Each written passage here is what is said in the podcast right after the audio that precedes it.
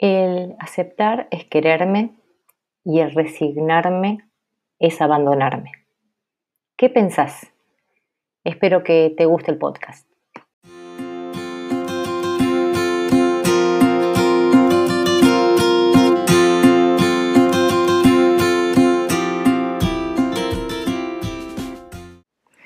Hola, ¿qué tal? ¿Cómo están todos? Bueno, eh, Hoy quería hablar un poquito de la aceptación de la tartamudez, porque sé que es un tema bastante delicado para muchas personas porque suelen confundir aceptación con resignación y no es lo mismo, no es lo mismo. El que yo diga acepto mi tartamudez significa que estoy aceptando una característica que poseo como puedo tener cualquier otra, ¿no? Puedo ser una persona alta, baja, gorda, flaca, chueca, visca, eh, hiperkinética, eh, persona que hace muchos chistes, persona que, es muy tímida. Eh, son todas características personales, ¿no? Que tenemos. Y nuestra forma de hablar es una característica. Entonces cuando se habla de aceptación, desde mi punto de vista por supuesto, es aceptar esta característica que tengo, que significa que hay días que puedo hablar eh, más fluidamente y hay días que no. Hay días que me va a costar más.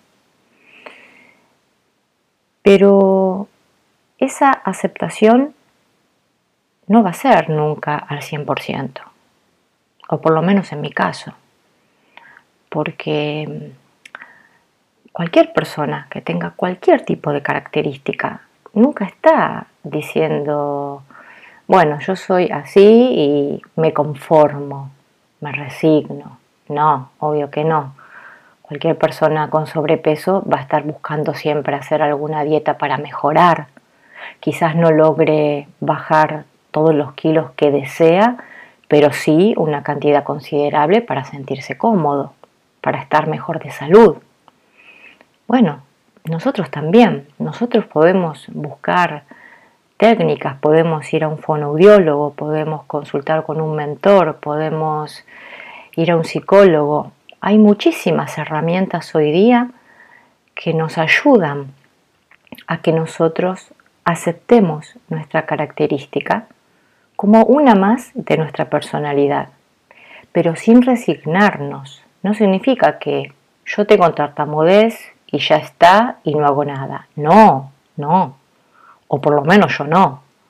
Yo sigo buscando las maneras de trabarme cada vez menos, de poder hablar mejor en público, de no trabarme tanto con mi familia, como me suele suceder.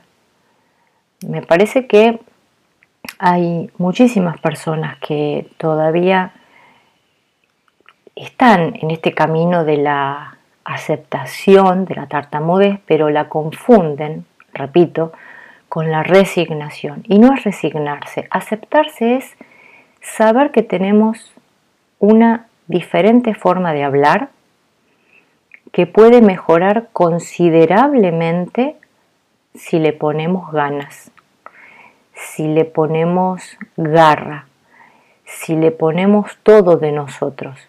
Porque si nosotros queremos superarnos, lo vamos a lograr. Todo lo que pensemos siempre va a suceder. ¿Qué es esto? Si yo pienso que no puedo, seguro que no puedo si pienso que sí puedo, seguro que puedo. O sea, el sí y el no están en nuestra cabeza y tenemos que actuar en consecuencia. Hay que accionar para poder cambiar. Si uno quiere que esta característica sea cada vez, llamémosle menos notoria, tenemos que empezar a aceptarla como parte de nosotros como que es algo cíclico, como que es algo que va y viene. Como dije, Hay días que son buenos, hay días que son malos, hay días que estamos fluyendo lo más bien y de repente tenemos un espasmo y ¡boom! Nos bloqueamos, nos ponemos mal. Bueno, sigamos adelante. Es un tropiezo, no es una caída. Y si fuera caída, nos levantamos y seguimos, porque de eso se trata la aceptación, de que podemos tener tropiezos, pero eso no nos va a impedir seguir caminando. Tenemos que continuar, tenemos que vivir con nuestra característica si somos ya personas adultas, porque sabemos que la reversión total, o por lo menos lo que yo aprendí, es siendo niños. Pero siendo adultos puede haber una especie de, no digo reversión, porque no sería el término correcto, sino de una mejora considerable, alta, siempre y cuando nosotros tengamos las ganas, nos propongamos a, a cambiar patrones, a cambiar hábitos de conducta, a cambiar pensamientos, a cambiar muchas cosas. No es fácil, no es fácil. Eh, hay muchas personas que creen que con dos, tres meses de ejercicios ya van a estar fluidos. Y les aseguro que no. O por lo menos no es mi caso. Eh, yo con dos, tres meses no pude mejorar mi tartamudez. Todos los que escucho o los posts que leo de personas jóvenes buscan eso, buscan la rapidez, buscan salirse de su característica, que se les vaya por completo. Y mi, sentir personal particular, mi pensamiento individual como Laura, es quizás no les guste a muchos, pero es algo con lo que vamos a convivir de por vida. Está en nosotros gestionarlo, saber manejarlo, saber llevarlo, saber enfrentarlo. Todo en la vida, sea la tartamudez o cualquier otro problema que tengamos, lo podemos manejar, lo podemos, como dije, gestionar de una manera o de otra. Pero te, no, no puede quedar nunca solamente en las palabras. Ah, yo quisiera ser fluido, yo quisiera ser más flaco, yo quisiera ser más alto, yo quisiera tener músculos, no sé, lo que cada uno tenga en mente para su vida. Esos son deseos. El yo quisiera son deseos. Si yo realmente quiero algo, me pongo y lo hago.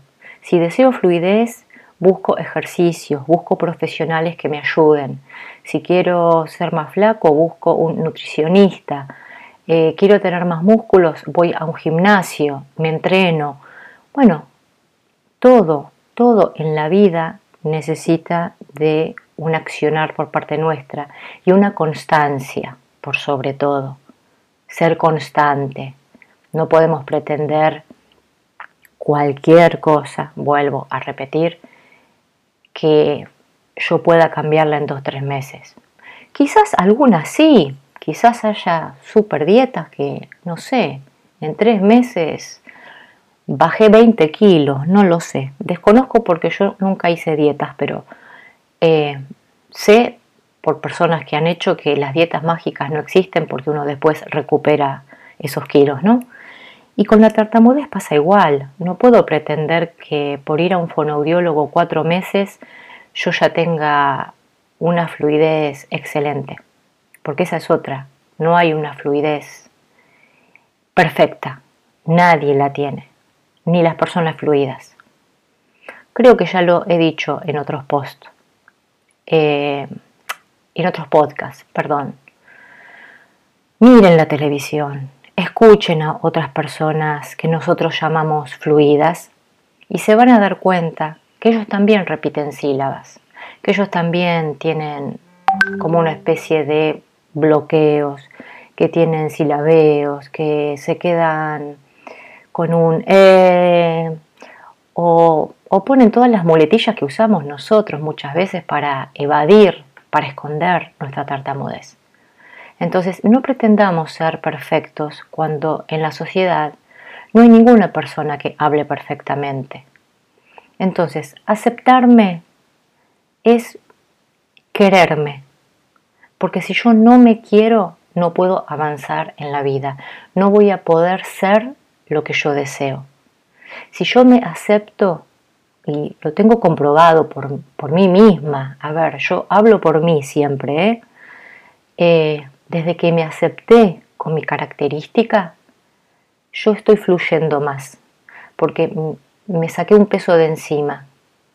Ya no tengo esos pensamientos negativos dando vuelta en mi cabeza. Es una característica, soy así y acepto que tengo días buenos y días malos y acepto que hay días que estoy feliz y hay días que me pone mal tener esta característica. Todo forma parte de la aceptación. Aceptarnos cuando estamos bien y aceptarnos cuando estamos mal.